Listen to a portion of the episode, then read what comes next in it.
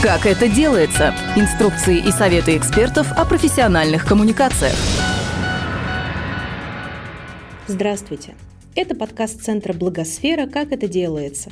В новом эпизоде мы поговорили о том, нужно ли НКО выходить за рамки собственных или индустриальных ресурсов и становиться авторами рубрик, блогерами и колумнистами. А нашими гостями стали Кристина Фролова, шеф-редактор Тиньков журнала «Издание про деньги и жизнь», Елена Акимова, директор по контенту журнала «Мел», медиа о детях, родителях, воспитании и образовании – Елизавета Климова, менеджер по внешним связям фонда «Абсолют помощь», который запустил проект «Отличная колонка», и Ольга Новоселова, SMM фонда «Абсолют помощь». Зачем некоммерческим организациям свой блог или своя колонка? Мы не медиа, мы фонд, фонд «Абсолют помощь». И мы уже 20 лет работаем в сфере э, уязвимого детства. И наша миссия — работать для того, чтобы отношение к инвалидности и доступной среде изменилось. Идея нашей колонки родилась ровно в тот момент, когда мы поняли, что для того, чтобы эту миссию нам как-то исполнить, недостаточно просто рассказывать о тех грантовых конкурсах, которые мы проводим там 2-3 раза в год. Да, эти проекты, которые реализуются в рамках наших грантов и наши грантовые конкурсы, это действительно очень важно. Это системная поддержка инфраструктуры НКО, а, это шанс э, классным проектам развиваться и развивать культуру благотворительности, но мы как будто бы что-то очень важное упускаем. Мы рассказываем об этих проектах, мы рассказываем о том, для чего они реализуются, для кого они реализуются, но мы э, упускаем очень важную э, деталь. Мы упускаем именно тех людей, ради которых эти проекты существуют. И мы вроде бы рассказываем о том, какую пользу это приносит, но мы проходим мимо самих этих людей, и мы не даем им возможности высказаться, мы как будто бы их объективизируем. Тем самым, наверное, можно сказать, что мы даже опровергаем как будто бы успешность наших проектов, но это совершенно не так. И тут к нам пришла идея, а что если нам дать голос людям с особенностями, с инвалидностью, дать им голос, дать им площадку для самовыражения, для выражения своих мыслей, для того, чтобы они рассказали о том, как а, они живут, как им а, помогают наши проекты. То есть, чтобы они сами рассказали о том, а, чем они живут, что они любят, чем они занимаются. И вот тогда мы поняли, что отлично колонка — это прекрасный шанс, собственно, завести какой-то свой постоянный контент, который будет отличаться от нашего постоянного контента. То есть это 2-3 инфоповода в год, да, крупных достаточно, и то они особо не отсвечивают нигде. Это действительно какой-то новый клондайк и что-то новое, что-то интересное, что мы сами можем делать руками, как грантодатель. Для нас это действительно какой-то э, супер экспромт. Я бы хотела продолжить вообще, Оль, вашу мысль, даже не продолжить, а с другого угла немножко к ней подойти, про то, что э, НКО, когда, э, грубо говоря, там поставляют свои новости и инфоповоды, они все э, в неких рамках существуют, да, мы предлагаем там медиа разместить об этом новости и так далее. Мы со стороны медиа тоже здесь немножко в таком плену, потому что одно дело, когда тебе приходит пресс-релиз там от какого-то условно там коммерческого проекта, да, ты можешь его как-то, ну, не заметить, скажем так, да, когда тебе приходит пресс-релиз от НКО, ну как-то это же дети, да, или это же там э, какое-то благое дело, надо разместить, давайте поставим эту новость. То есть получается, что это какой-то такой обмен немножко э, мертвым э, вот таким вот содержимым, да, без живого какого-то внутри вот такого классного, захватывающего и триггерящего, что ли, да, извиняюсь за выражение, какой-то вот истории. А если попробовать, тоже вот поддержу мысль коллег, да, если попробовать это все очеловечить, это сразу превращается вот, ну, в настоящий редакционный классный, классный контент, который захватывает намного большую аудиторию, да, не, не только там профессиональную и околопрофессиональную, ну и, скажем так, глубоко сочувствующую, да, какую-то, а намного большую аудиторию, чем даже м, хотелось бы, да, там, например, наш кейс, да, мы перестали приглашать как экспертов, не то, что перестали, нет, мы это делаем, но, скажем так, мы предпочитаем приглашать не экспертов из НКО, допустим, представителей, директоров фондов, да, и так далее, а брать это истории живых людей, э, родителей, там, детей. Если это что-то связанное, допустим, с детскими домами, то очень здорово заходят честные истории детей из детских домов. У нас там вот сейчас есть кейс с одним из фондов. На их сайте просто мальчик, э, бывший воспитанник детского дома, вел э, дневник. Довольно-таки откровенный про жизнь в детском доме. И мы время от времени главы из этого дневника при поддержке этого фонда печатаем. И это печатаем, говорю по старинке, публикуем. Вот. И это очень здорово заходит, дает прекрасные охваты, огромная аудитория на это приходит, потому что здесь не просто ребенок, давайте ему поможем найти родителей, да, или вот посмотрите, как хорошо ребенок себя вел и учился в детском доме, и как там все себя хорошо ведут и учатся, давайте посочувствуем. А там что-то честное и жесткое даже отчасти. Но именно это и вызывает сочувствие, да, именно это и вызывает эмоции какие-то настоящие, да, а вот не такие какие-то выученные. По сочувствием деткам, которые хорошо учатся в детском доме, там, допустим, да, получают одни пятерки и участвуют в какой-то там условной самодеятельности. И вот такие вот вещи, они дают и нам редакционные охваты очень хорошие, да, очень хороший органический трафик.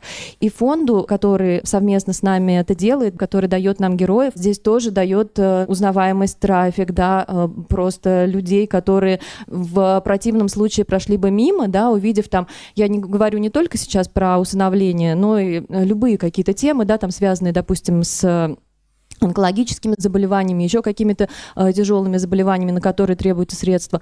В противном случае человек прошел бы мимо, увидев очередную фотографию малыша, да, и что открыт сбор средств на такие-то нужды, вот. А если это какая-то честная история э, от лица мамы, да, допустим, или от лица самого ребенка, там, с «Подари жизнь» у нас был как-то кейс, я ездила в центр Рогачева, где дети лечатся и учатся, и сдают ЕГЭ прям там. И там же у них проходит выпускной. И там с одним из мальчиков говорила, вот как он э, сдает ЕГЭ, там, не знаю, э, готовится к поступлению, при этом у него тяжелая форма рака, вот. И вот э, такие истории, да, когда это там живой человек, подросток, сам что-то рассказывает, как-то довольно-таки мужественно, но не припудрено, вот. Вот они заходят как органические кейсы, очень здорово.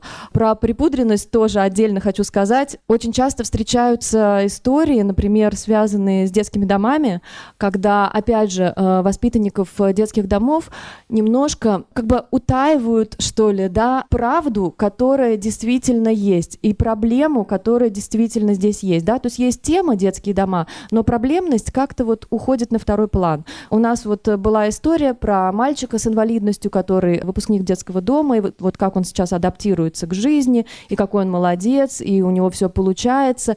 Это да, а журналист вот писал, писал, писал, и потом я вижу как-то там что-то деньги, деньги, и ушла эта тема. Я говорю, подожди, а где рассказ вот про вот эти деньги, которые дети получают на выходе из детского дома, да, это вот эта вот пенсия по потере кормильца, которая копится годами, это, как правило, несколько миллионов, и большая проблема в том, что очень быстро эти деньги тратятся, просто улетают на, не знаю, сникерсы, очень грубо говоря, да, или что-то еще. Ну как же, вот, ну это так вот, может быть, там не надо про это писать, но как раз-таки вот про это говорить надо, да, э, скажешь про это, поднимешь видишь проблему, и это уже подсвечивает совершенно другие грани, др- другие углы как бы этой истории. Да, это не обеленная, не припудренная, не такая вот розовая, славная история будет, а проблемная, но на нее и придет больше людей и как-то откликнется. Вот, поэтому как бы главный мой кейс тут, наверное, в двух каких-то позициях. Первое — это не быть в плену просто пресс-релизов, да, есть пресс-релиз, а можно как бы подойти с какого-то угла, да, и еще что-то найти. И не быть в плену вот страха поговорить о чем-то честно. Но ведь это НКО, нельзя обидеть, давайте не будем говорить про плохое, расскажем только про хорошее, но это хорошее, вот как-то оно уже людей перестало так сильно цеплять. Я хочу подписаться вообще под каждым словом Елены. И чуть-чуть продолжу с примерами, как мы это делаем в Тинькофф журнале. У нас э, в августе прошлого года появилась программа поддержки благотворительной о важном, где мы выбираем темы в сфере благотворительности и публикуем истории о работе фондов, о истории подопечных как раз и о различных социальных инициативах. И сразу же продолжая мысли, хочу сказать, что у нас есть ограничения. Например, мы не публикуем пресс-релизы, наоборот. Мы ждем от э, фондов и от благотворительных НКО именно историй, Ну, наверное, расскажу немножко, какие форматы лучше всего заходят, и как раз приведу примеры, что у нас уже выходило. За вот год работы мы поняли, что это, наверное, работает лучше всего. Это история создателей фондов, потому что так читатели видят, какую работу проделала НКО от инициативы одного человека или группы волонтеров до того, что сейчас есть. Вот у нас, например, был бизнес-кейс, где мастерские простые вещи и кафе «Огурцы», их создательницей Маша Грекова делилась не только своей историей, но и даже цифрами, да, как вот сколько они потратили на это, как во что это все выросло, делились своими планами. Это э, мы делали не только во важном, но еще и с редакцией бизнеса. У нас есть отдельная редакция, которая как раз э, занимается этими бизнес-кейсами. Потом была очень-очень крутая история Инны Нюшкиной. Она рассказала про то, как э, создала фонды Спина Бифида, про своего сына, как э, они переживали эту болезнь, какой путь прошли. И, ну, это очень зацепило читателей, потому что это было честно. Мне кажется, не было ни одного негативного комментария, все просто желали поддержки, было достаточно много пожертвований. Ну, пока еще, конечно, скромных, потому что мы только там, начали на нашу программу, но все равно. То есть это прям цепляет. Потом совсем недавно вышла история Саши Щеткина, основательницы фонда «Альцрус», и другие, можно зайти почитать, это прям хорошо заходит. Отдельно есть истории подопечных. Вот тоже у нас была история девочки Вали, выпускницы детского дома. Она рассказала, как она нашла работу после детского дома и как ей помог в этом фонд Бюро добрых дел. То есть вот как она, получается, автором статьи выступала Валя, она писала про свою жизнь, но на плашке в статье, как эксперт, высказывалась представитель э, фонда и рассказывала, какие инициативы у них есть, чтобы как раз помочь детям правильно распоряжаться финансами. И Валя в своей истории рассказывала, что там нас не учат тратить деньги, мы вообще не понимаем, там за нас все делают в детском доме, и потом выходишь и не понимаешь, а как, а что, как дальше жить. Там есть несколько программ, которые учат финансовой грамотности детей. И мне кажется, это очень здорово. Потом была история мамы славы э, с аутизмом и то, как им помогает фонд «Мастера и Маргарита», трудоустроиться. И мы брали комментарии еще у кафе Дизингов 99 о том, как там работает Слава. Тоже была одна из лучших э, статей, она была еще и первый, первый был лонгрид, который мы выпустили во Важном. Тоже это вот вызывает такое доверие к работе фондов. Вот именно эти истории подопечных э, и основателей фондов. Еще бывают другой формат статей, который тоже хорошо заходит. Там уже тоже авторами выступают эксперты из НКО, а, но это, например, 10 мифов о стерилизации.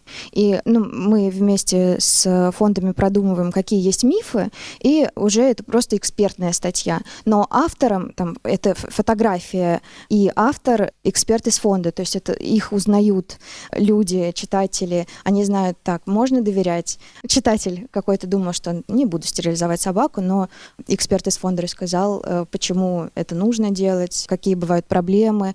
И перед этим, то есть перед мифами, еще немножечко рассказала о там, своей деятельности, как она пришла и как там помогает э, собакам, кошкам бездомным. И мне кажется, это прям супер. А пресс-релизы и новости, они на самом деле, они настолько обезличены и не вызывают такого доверия. Мы просто об этом можно прочитать и на сайте фонда о каких-то акциях. Хотя, на самом деле, мы включаем такие программы и акции в подборке, но редакционные, то есть когда авторами выступают не сами фонды, а, допустим, мы можем сделать подборку благотворительных магазинов, э, где можно купить э, изделия, которые делают подопечные НКО, либо подборка программ и акций в поддержку бездомных животных. Но вот э, такие статьи, они заходят чуть хуже, потому что, опять же, авторами выступают не сами фонды, и потому что нет вот этой вот истории, которую хочется перечитывать, сочувствовать, понимаешь для себя что-то новое,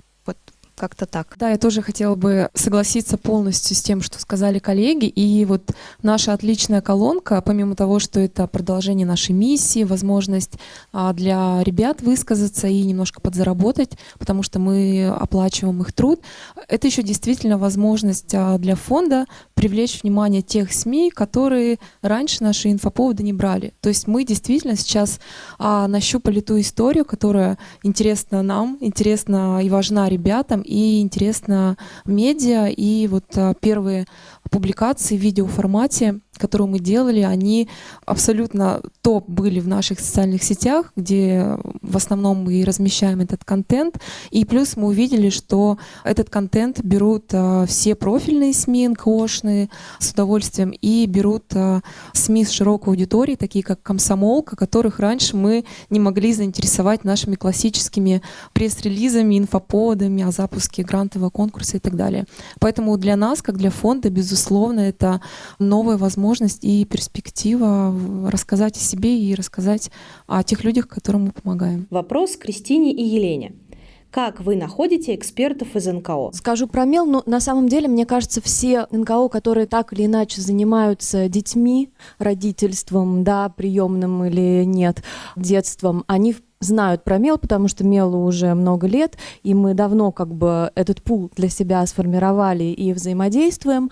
А, они знают, что у нас есть такой формат, который называется блоги, это так называемый UGC-контент э, на нашем сайте, да, когда ты можешь э, и как частное лицо, и как э, представитель некоммерческой организации завести блог на меле и регулярно его пополнять. У нас есть редактор блогов, то есть это не совсем такой хаотичный какой-то вот контент, который сам по себе живет, какой-то своей жизнью. У нас есть редактор блогов, который это все смотрит, э, доводит до какого-то ума по части структуры, да, допустим, или как-то связывается с авторами, если там, допустим, есть какая-то недосказанность, и ее там устраняет, снимает какие-то вопросы, вот, и э, многие э, НКО вот таким образом просто у нас ведут свой блог, рассказывают истории, они уже поняли, что заходят, э, редактор может сообщать им цифры, да, они понимают, какие охваты у того или иного материала и что хотят наши читатели, вот, и таким образом как бы получается, что внутри нашего медиа они делают свое как бы микромедиа, которое живет э, отличной жизнью, на радость и нам, и им.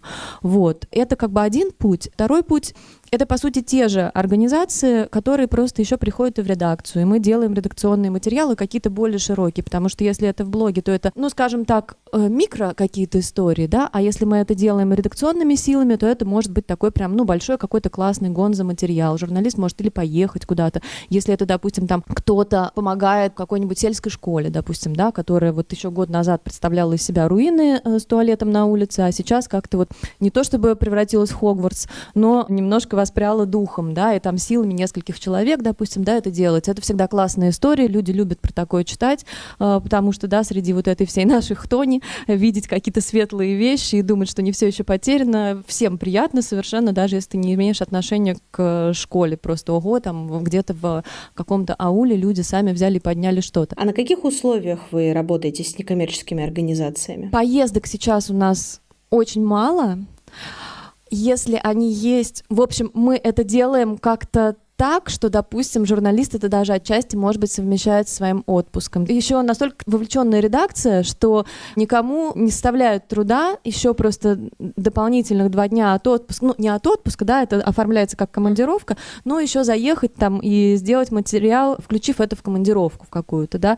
Что касается каких-то отдельных поездок, мы их э, сейчас не можем организовывать, но мы уже научились делать очень здорово материалы, и этому тоже научила, мне кажется, каждое издание пандемии, э, делать материалы условно там по зуму, да, то есть ты все равно связываешься с какой-то школой в Иркутской области, говоришь там со всеми, они тебе все показывают, и в принципе, если ты хороший журналист, то этого достаточно для того, чтобы составить представление и сделать хороший вовлеченный текст, который прям вот будет там, я не знаю, номинирован на какую-нибудь классную премию. Съемка особо сейчас какая-то профессиональная, мне кажется, никому не нужна. То есть если у человека там внутри э, есть iPhone, и он сделает несколько фоточек, этого будет достаточно. Если они даже будут такие такие немножко, ну, скажем так, кустарные, это будет даже и классно, да, mm-hmm. то есть не глянцевая съемка, не какая-то специальная со светом, а вот настоящие кадры, живые люди, да, и какие-то вот, э, не знаю, немножко неубранные штуки, это всегда как-то mm-hmm. привлекает больше, по крайней мере, вот в материалах нашего типа, да, и в медиа нашего типа. Вот, поэтому, да, что касается выездов, командировок и так далее, здесь, ну, и мы не требуем, да, от организации, чтобы они, допустим, взяли журналиста, оплатили, свозили какой-то пресс пресс-тур, ну, если только это не специально организованный mm-hmm. пресс-тур. Я уже сказала, что если говорить именно про программу о важном, то мы публикуем анонс, Выбираем, ну, в 2022 году это 6 тем, и приглашаем НКО написать на почту, э, предложить э, свою экспертизу. У нас получается одна тема на два месяца. То есть сейчас вот у нас э, тема пожилых людей. И НКО пишут, предлагают там, экспертов, например, говорят, мы можем рассказать историю там, наших подопечных. Вот у нас есть три хороших кейса, можно ли из этого сделать какой-то материал либо основатели фондов говорят, вот я могу рассказать свою историю, потому что там, я пережила это лично и ну, захотела создать фонд. Вот. Дальше это э, ну, работа в связке с редактором, то есть э, пишут, допустим, 8-10 фондов, э, и мы стараемся сделать статьи со всеми, если время позволяет. А, то есть, если фонд написал за месяц до планируемого выпуска, то, скорее всего, статью мы сделаем.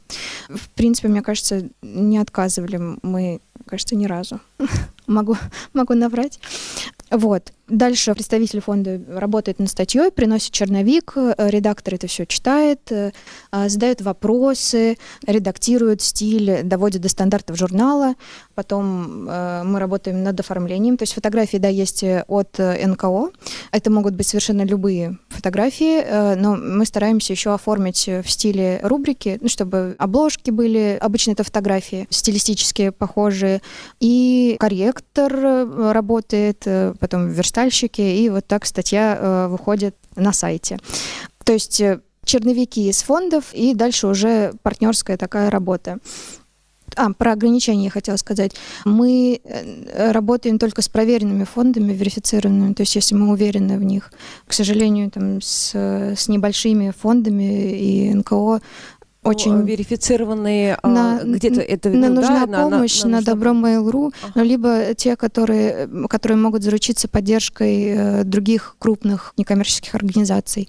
Еще хотела сказать, что у нас есть сообщество тоже, это UGC контент, но я очень вкратце расскажу, потому что не я шеф этой UGC-редакции. Читатели наши могут сами писать материалы, и это все лежит э, в сообществе ТЖ. В принципе, э, представители фондов также могут э, э, зарегистрироваться на сайте и начать вести свой блог. Но единственное, в чем разница? В таких материалах уже не работают корректоры, не работают редакторы, то есть это прям вот чистый текст от какого-либо пользователя сайта, будь то читатель журнала, либо представитель НКО. Но иногда, если редакция, опять же, это уже не моя редакция, это редакция UGC, замечают, что текст хороший, и можно его доработать, то тогда с авторами таких статей связываются редакторы и доделывают уже такой UGC контент, но доведенный, скажем так, до стандартов э, журнала. Вот такое еще у нас есть. Нет, так? у нас несколько не так. Эм, когда мы э, решили делать э, отличную колонку, мы сразу определились, что нашими авторами станут люди с ментальными особенностями, потому что ну, это основная целевая группа фонда, люди, которым мы помогаем. А, и дальше был вопрос, где взять таких людей. А первый был вариант а, просто напрямую обратиться к таким ребятам. Ну, поскольку мы несколько лет работаем в этой сфере, есть такие знания и есть какие-то теплые уже контакты. Но мы понимали, что работа с такими особенными, отличными авторами, она будет сильно отличаться от работы с а, копирайтерами, с авторами обычными, с кем мы без проблем смогли бы сработать. И поэтому мы решили зайти через а, некоммерческие организации, с кем мы сотрудничаем. То есть те организации, которые получают наши гранты и с которыми мы делаем совместные проекты.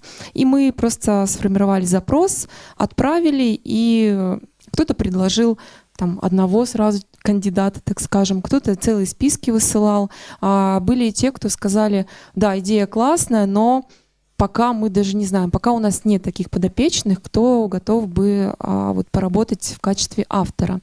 А, и таким образом у нас на, на данный момент есть а, несколько человек, с кем мы работаем. Сразу скажу, что работа с ними, она намного интереснее, чем с а, обычными копирайтерами, но она намного дольше и больше требует а, временных и таких энергетических затрат.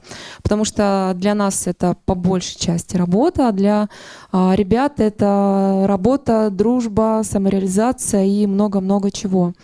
И вот коротко, наверное, расскажу А, и, конечно, мы в первую очередь пошли в инклюзивную частную школу «Абсолют». Это а, школа, которую основал наш фонд а, 8 лет назад. И первый запрос на поиск таких авторов мы, конечно, отправили им, чтобы ребята, которые учатся или уже закончили школу, тоже могли что-то рассказать на нашей площадке. И на данный момент у нас а, несколько человек, с кем мы уже попробовали сделать материалы. Первый это Гриша Днишевский, это молодой человек а, с синдромом Дауна, он актер а, инклюзивного театра, он а, в прошлом году снялся в короткометражке, в настоящем фильме «Уличное освещение», сыграл главную роль диспетчера с синдромом Дауна. И Гриша уже он неплохо пишет, он любит писать, и поэтому мы с ним а, по большей части выбрали такой текстовый Те- формат. Тексты тоже, да, э, не, не Да. видео. Ага. А, Да, с а, Гришей тексты, ну тоже это происходит так, мы встречаемся лично, а, тоже с, а, я заметила, что с этими авторами важно встречаться лично, они всегда за личную встречу, и действительно это важно. А, Мы выбираем темы, еще важный момент нашей колонки, мы не навязываем темы, мы именно предлагаем ребятам рассказать то, что они хотят. А, Мы знаем, что другие фонды делали подобные колонки, и мы знаем, что там прям вот их ограничивали по темам, что это интересно, пиши, это, ну, слушай, нет, давай у себя.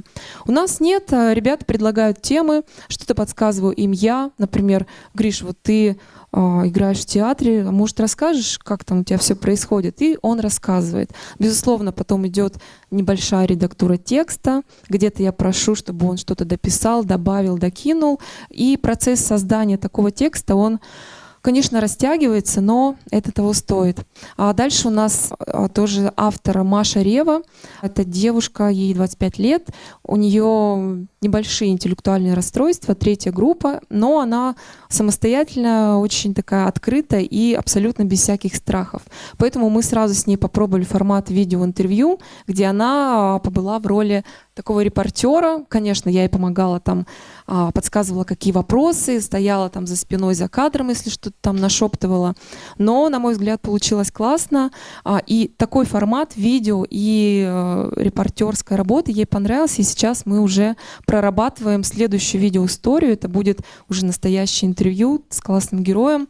У нее даже появилась мечта, а зачем мне идти в швейный колледж, может быть, мне стать журналистом. Я очень аккуратно, конечно, отношусь к этому. Не говорю, что да, ты сможешь, но говорю, давай, давай развиваться, давай учиться, я тебе все, что знаю, помогу. Как эффективно рассказывать читателям о системной благотворительности? Наверное, зайду не то что издалека, да, а с какой-то теоретической части и чуть-чуть расскажу о том, мне кажется, это в целом важно, как сейчас вообще люди потребляют контент, потому что за последние несколько месяцев это потребление очень сильно изменилось, и к нему нужно всем заново адаптироваться, да, и медиа, и вообще всем, кто производит контент. Потому что раньше э, как бы у всех медиа была своя очень крепкая аудитория, которая как бы жила в наших социальных сетях, да, мы на нее рассчитывали, мы знали, что именно она потребляет нас вовлеченно, да, и именно на нее потом таргетируются другие похожие материалы. Таким образом, мы знали, что есть некий человек, которого мы себе как-либо представляем, да, у него есть условная лента в Фейсбуке, там, в Инстаграме, да, или в другой соцсети, которую мы тоже себе, в общем-то, неплохо представляем, понимаем, какие кроме нас медиа там могут оказаться, какие темы там могут оказаться, ну и таким образом, да, мы могли что-то спрогнозировать. И не только мы, да, но и э, любой, опять же, там, да, производитель контента. Так как сейчас, по сути, мы все остались без соцсетей, ну да, есть VPN, есть там они в каком-то виде, но я думаю, что Кристина меня поддержит, если смотреть трафик, да, то он сейчас, э, там, переходы из соцсетей, это небольшая часть трафика. У нас, например, там сейчас огромная часть трафика из Google Discover. Что такое Google Discover? Это рекомендательная система Google, э, которую, по сути, мы не контролируем. То есть это даже не канал в Яндекс.Дзене, куда ты можешь руками что-то сделать, да, и наполнение которого ты можешь контролировать. А это вот просто что-то, что тебя само захватило, некая стихия.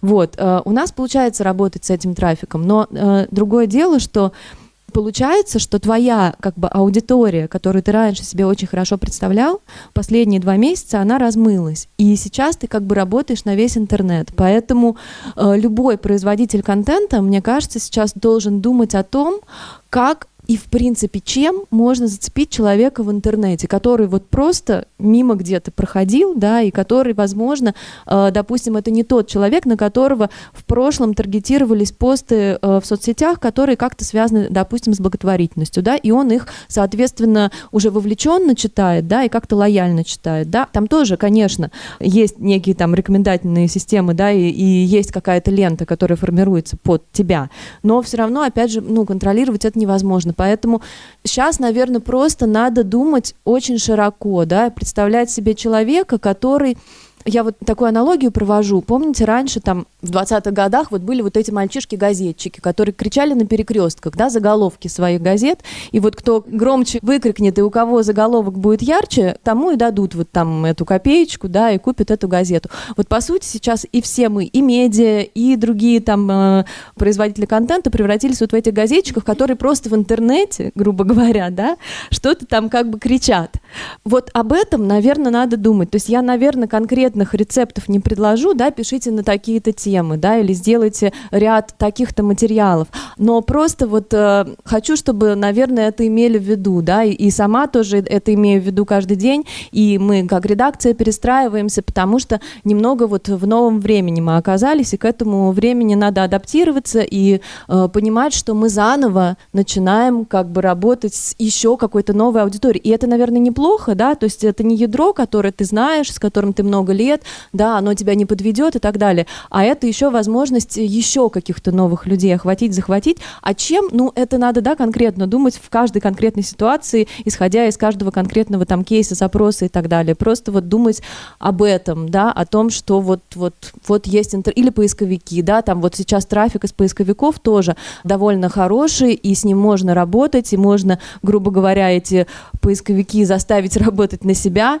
но тогда нужно понимать, что люди ищут в поисковиках, да, э, какие запросы они забивают, там, смотреть этот э, WordStat, да, смотреть какие-то текущие там Google тренды, растущие Google тренды, да, и под эти тренды, то есть это такая работа, сейчас она даже у медиа, которые не считали себя скажем так, новостными медиа, все равно, если они хотят выжить, превращается в работу в режиме ежедневной газеты, когда ты прям вот, да, под какой-то тренд что-то делаешь, и тогда это срабатывает. И мне кажется, что, наверное, это у всех сейчас вот должен вот этот рефлекс газетчика какого-то включиться, потому что иначе это может просто вот улететь куда-то и пропасть на дне интернета, и все. Как наладить взаимодействие между СМИ и НКО? Невозможно ответить за всех, там выделить э, в редакциях людей, наверное, сейчас в принципе не все могут, потому что и редакции тоже, да, э, немножечко ужались, и те независимые СМИ, которые остались, а их остались единицы, и они тоже каждый день, да, думают, сколько мы будем жить, как мы будем жить, на что мы будем жить и так далее. Вот опять же, там, говоря про наш кейс, да, у нас есть э, блоги, где просто можно прийти, да, создать свой блог, у нас есть редактор редактор блогов, то есть эти блоги, они, по сути, это такой контрибьюторский контент, это не совсем прям вот UGC, UGC, где просто люди что-то пишут, как на пикабу, грубо говоря, да. Здесь все равно у нас есть редактор, это полноценный, в общем-то, редакционный материал, э, хорошие блоги мы дистрибутируем, хорошие блоги мы выводим на главную сайта, то есть они живут не где-то там тоже э, в, каким, в каком-то гетто, да, условно, также существуют по соседству с нашими э, большими редакционными материалами, и если истории рассказаны, вот мы очень любим какие-то честные истории, да, какие-то такие с, скажем так, с вопросами и с проблемами, да, просто история с хорошим концом, как вот очень хотелось установить ребенка, потом мы его нашли, установили, теперь мы семья, как-то вот это, ну, как будто бы люди не верят, да, а если вот там была какая-то история, женщина рассказывала про усыновление взрослой девочки-подростка, ну, взрослой, может быть, лет 13-12, не помню, и заголовок был что-то вроде, когда я ее в первый раз увидела, это была сильно накрашенная девочка в коротких шортах, вот что-то в этом роде, уже точно не помню, и это зацепило, да, людей, потому что здесь есть какая-то... Детально, жива... да. сразу себе представляешь. И, и человек это, да. представляется, и эмоция мамы, и э, мысли мамы, а что дальше, а что это за ребенок, да, и захотелось узнать, а и что же это была за девочка, а потом что было дальше. И вот когда мамы, например, да, там папы, э, родители, учителя э, честно рассказывают, да, о каких-то проблемах, э, честно ставят сами вопросы, пусть даже без ответов, но ставят их. Это вот работает, и мы сами это любим, и читатели это любят, потому что это вот жизнь, да, живая. А когда просто ну, как бы, типа, успешные кейсы, вот самые вот наши, а вот наша вот выставка, да, там. Success да, story, да, как, да, как, на- как мы достижения, да, все да. учились писать раньше, да? Помните? Вот это, к сожалению, просто как-то вот люди проходят мимо, потому что, может быть, не доверяют этому. Мгм. Да, да, да. Так, вот, э, ну, не знаю, да, вот Кристина хотела добавить, да, а потом да, Чуть-чуть, вопрос. чуть-чуть Ага. добавлю. Вот если говорить именно про Тинькофф журнал, то мы не возьмем э, статьи, которые уже готовы. То есть это должна быть именно сначала заявка, обсуждение темы с НКО, и дальше уже, как я уже говорила, совместная работа с редактором. А это если говорить про программу о важном. Не имеет значения размер фонда, насколько он долго существует э, в мире благотворителей, но я уже говорила, что ограничение только что он должен быть верифицирован, либо должна быть поддержка от э, других Мгм. верифицированных фондов. Тоже вот э, я уже чуть-чуть говорила про сообщество, что можно делать э, UGC-контент. Ну вот в Меле, получается, есть редактор, у нас есть модераторы, то есть все равно ну, чуть-чуть тексты там могут привести в порядок перед публикацией, но редактор включается именно если это становится выбором редакции и уже, уже только после этого выводится на главную. То есть, чтобы текст э, из сообщества распространялся в соцсетях журнала, то он сначала должен стать выбором редакции, как-то зацепить. Что именно цепляет UGC-редакцию, честно говоря, не скажу, но обычно это ну, тоже все-таки личные истории или истории какие-то пре- преодоления. У нас даже есть там отдельные рубрики, то есть есть рубрика там, «Финансовый провал», но это, ну, конечно, немножечко не про НКО, но все же. Почему же? Но, по- хотя да, да, возможно, да, вот, вот там есть рубрика «Финанс». Вообще очень хорошо читает ее, особенно после того, как э, редактор чуть-чуть поработает, там, подумает над заголовками. Э, Вот, э, возможно, стоит посмотреть в эту сторону. Как соблюдать этические принципы и конфиденциальность при производстве медиаконтента НКО или про НКО? Да, я вижу и этическое затруднение, и законодательное, потому что у нас также работает закон о персональных данных, по которому тоже есть масса ограничений, да, его очень просто нарушить. А особенно если вдруг там человек э, потом передумает, а эти данные, даже там имя, фамилия несовершеннолетнего, это уже э, нарушение закона о персональных данных. Мне кажется, что сейчас можно выходить из этой ситуации, и мы выходим из нее как раз-таки в блогах э, таким образом.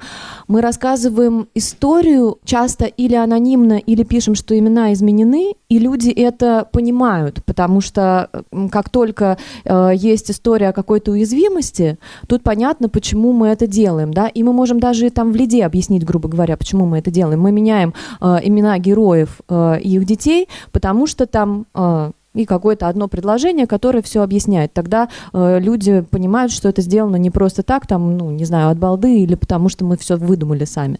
Фотографии, мне кажется, что тоже уже никому не нужны. Да мы и не просим эти фотографии, если только фонд сам не хочет предоставить, и это инициатива фонда, да, и он берет все риски на себя, какой-то крупный фонд, допустим, да, и он хочет рассказать о своем подопечном.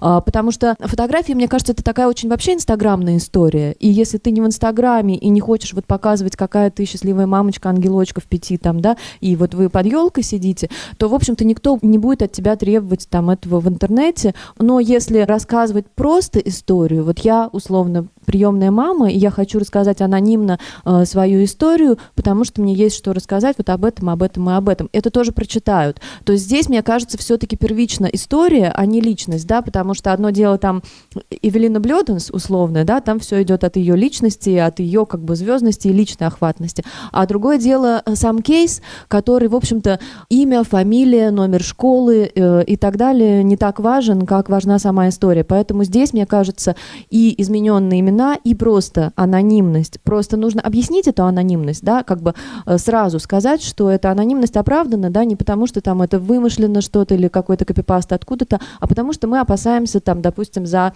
э, будущее детей, да, там за их там отношения со сверстниками и так далее, поэтому мы меняем имена. Все, люди все поняли, одобрили, согласились, читают дальше. Знаете, мы еще на этапе идеи, разработки, подготовки сразу а, определились для себя, что мы не будем делать яркий акцент на то, что у человека какая-то вот конкретная ментальная особенность. Ну, Например, когда мы представляли Гришу, мы не писали «это Гриша, а, это парень с синдромом Дауна». То есть, ну, это и его маме, и Грише не очень приятно читать, да и, и как бы зачем а, это делать, и так по ходу пьесы все становится понятным. А мы сделали акцент на то, что Гриша актер театра и кино, и вот все такое. И через его историю, что он сыграл героя с синдромом Дауна, через его фотографии, все сразу становится понятным. Когда мы взаимодействуем с авторами, я просто спрашиваю иногда, хочешь ли ты про это сказать, а как про это лучше написать. Например, когда я писала по знакомству про Машу, я написала текст, отправила ей. Говорю, Маш, глянь, все нормально, тебе нравится, давай, если хочешь, мы что-то скорректируем.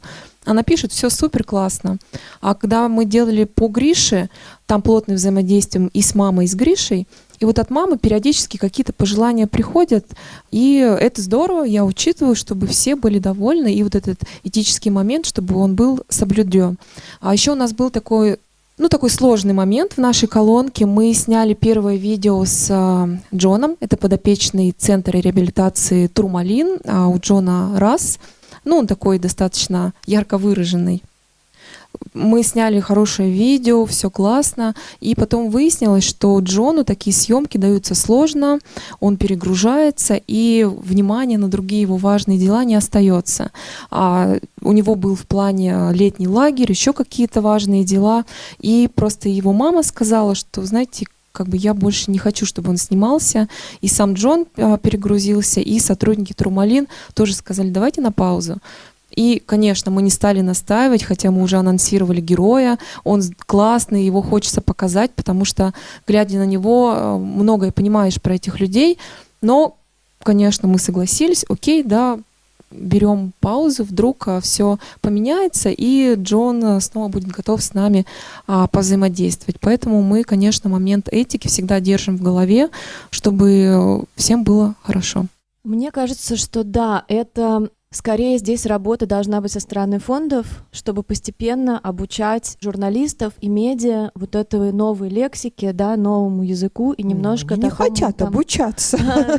Боюсь, что вот э, это ваша задача в данный момент, потому что мы, например, там, да, просто плотно работаем там с детством, с родительством, с вообще с, как, с разного рода уязвимыми категориями, да, и поэтому мы здесь как бы очень быстро адаптировались, э, и понятно, что мы не напишем аутист, да, там мы, мы не напишем, э, ну, я не знаю, как часто пишут, у него онкология, там, да, ну, вот, вот что-то такое. Но в медиа этого очень много, прям вот очень много, открываешь даже крупные медиа, и все равно видишь новости, что там аутиста не пустили там э, в парк там развлечений. И вроде бы они хотят сказать э, что-то хорошее, а получается какая-то ерунда.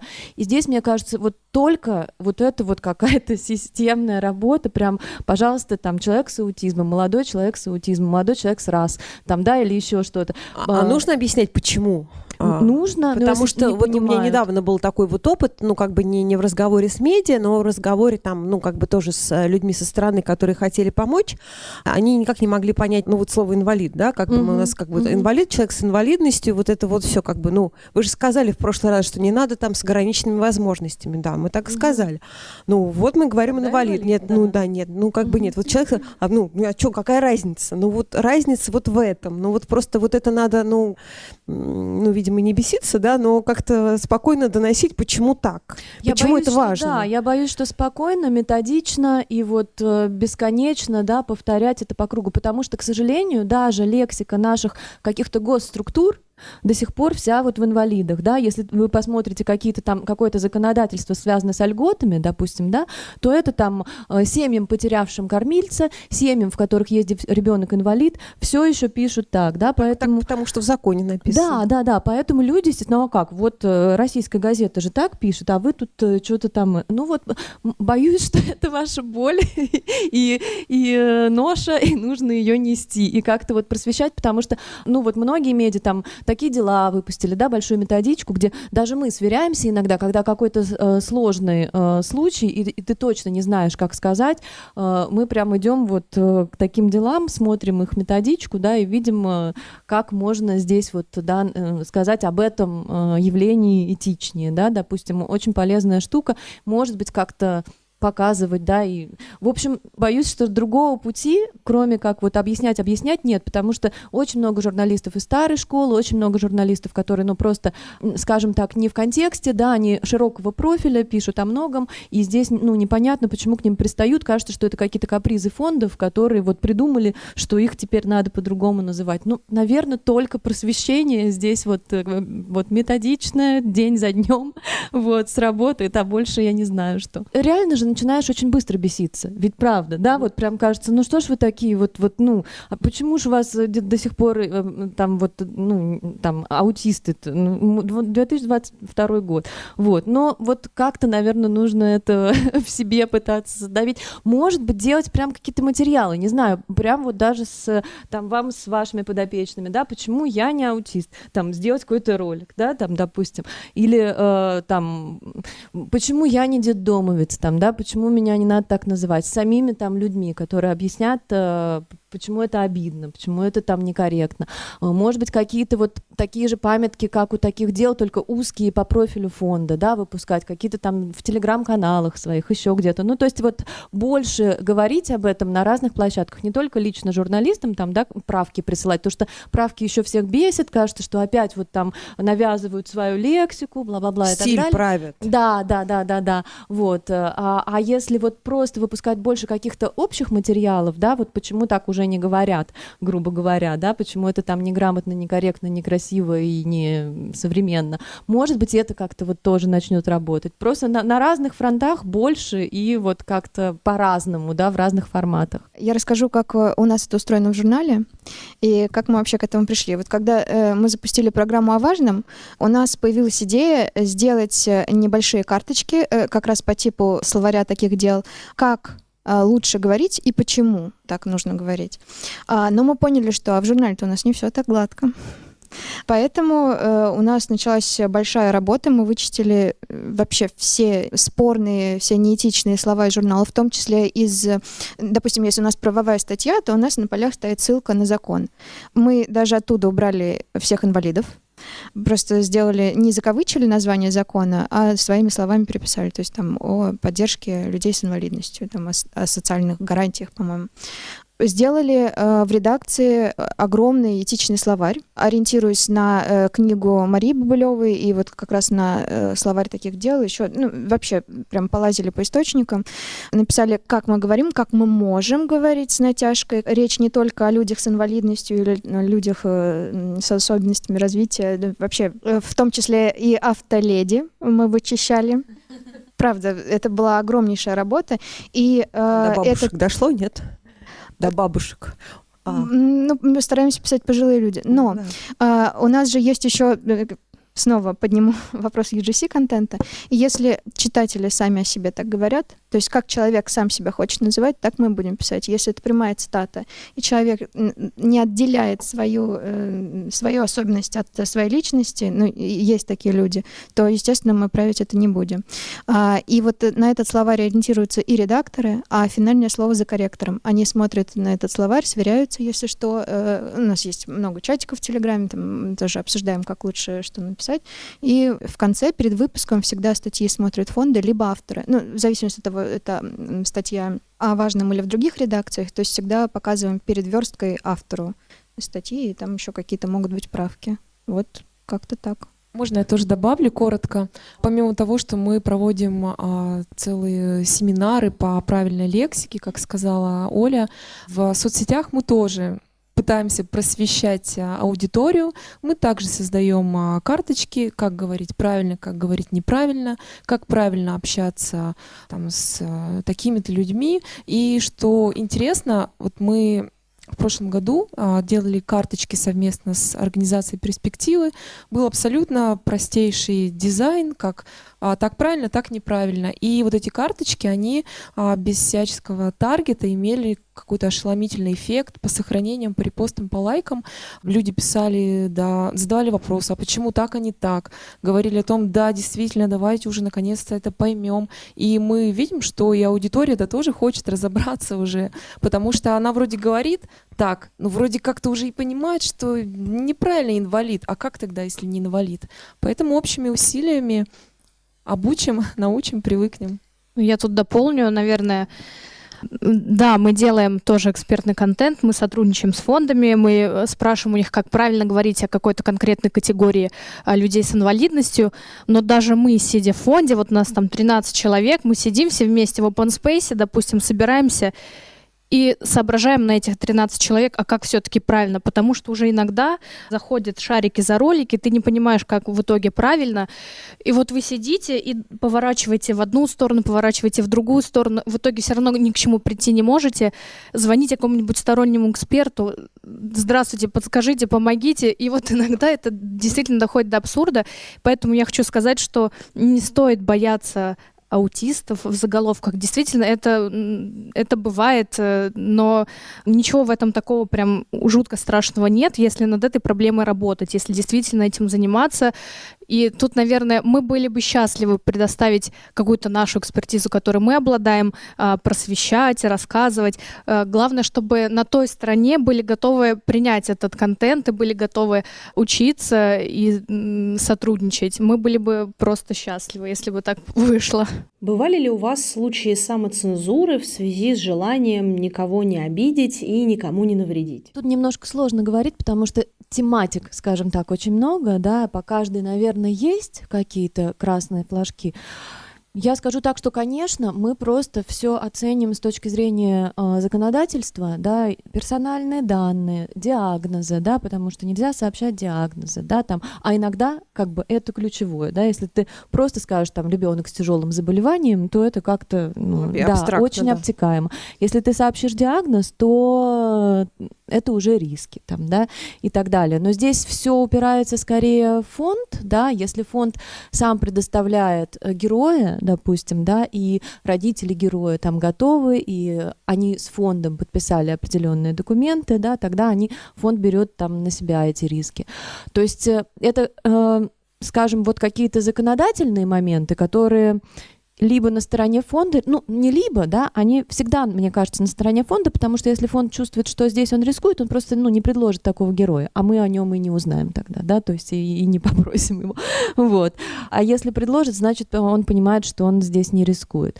Бывают какие-то истории, но это тоже вот каждый раз настолько индивидуально, да, что помните, пару лет назад был хирург, который делал вот уникальные операции по пересадке почки, да, и его увольняли э, из э, медучреждения, где он работал, и, естественно, там и благотворительные фонды очень многие пытались поддержать, да, и как-то вот подсветить эту историю, и, наверное, рискуя, да, потому что, ну, как бы тогда они идут против большой какой-то государственной махины, а кто они против большой государственной махины?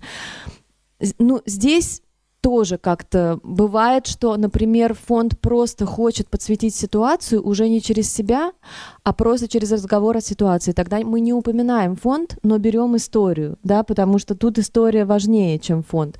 Берем историю, сами о ней рассказываем как журналисты, мы ее сами нашли, мы рассказываем о том, какое, я не знаю, беззаконие, беда или еще что-то происходит вот там-то, там-то и там-то. Берем э, каких-то героев, которых нам дал фонд, э, разговариваем с ними. Фонд здесь не упоминается, но все-таки мы как бы для него делаем там большое дело, да, например, когда, помните, э, был тоже этот кейс с отцом Сергием в Екатеринбурге, вот в монастыре там у него жили дети, которых э, долгие годы там били, истязали, издевались и так далее, это, ну, такая православная, скажем так, секта была, э, и там нам дал фонд волонтеров помощи детям-сиротам героинь, девочек, которые честно рассказали о том, вот как они жили в этом монастыре. Мы нигде не упоминали фонд, мы вообще не говорили, что они стали стали подопечными этого фонда. Но вышел очень хороший, классный, резонансный материал про то, как вообще жили дети, как они там учились, как их учили в школе, э, как все это было устроено.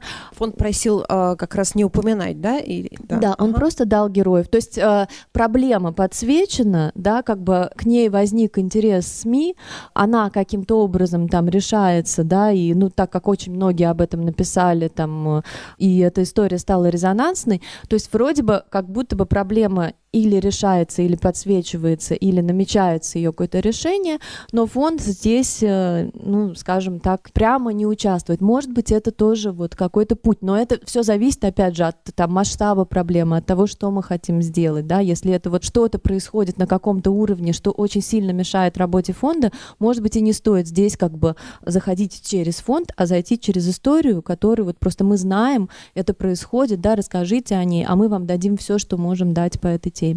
Можно я тоже да. немножко прокомментирую?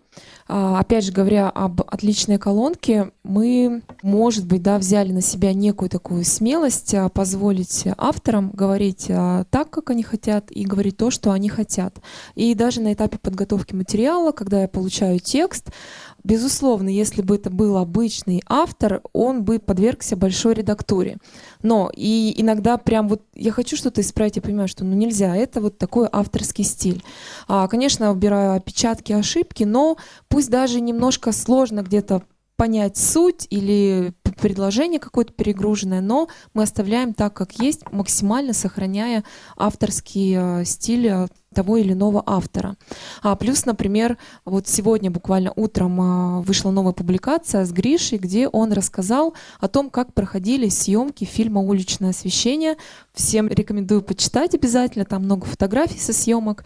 И там есть такие моменты, когда мы встречались с Гришей, с его мамой и смотрели черновик текста, где он говорил там, я не люблю собак, это гадкая псина, мне приходится с ней работать, или у меня возникла ненависть к режиссеру, мне показалось, он жестокий, он надо мной издевается. Ну, то есть такие моменты, и мама говорит, может быть, мы их сгладим, уберем. Я говорю, ну как, это его эмоции, он их объясняет дальше, почему он это сделал, и мы это все оставили. И прелесть, например, в том, что мы оставили вот эти гадкие псины, вонючий корм и так далее, в том, что многие люди до сих пор думают, что люди с синдромом Дауна, они всегда улыбаются, радуются, обнимаются, и у них просто нет никаких эмоций. У них есть эмоции, они злятся, им не нравятся собаки, они ненавидят их, и они вот таким образом могут относиться к людям. Поэтому вот в отличной колонке мы позволяем себе такую немножко смелость.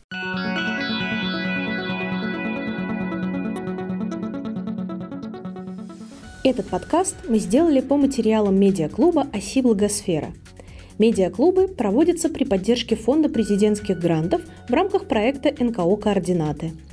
Полная запись этой встречи доступна на нашем YouTube-канале. Слушайте наши подкасты «Как это делается», «Третье место», «Не пустой звук», «В случае необходимости» и «А вы знали» на любой удобной подкаст-платформе.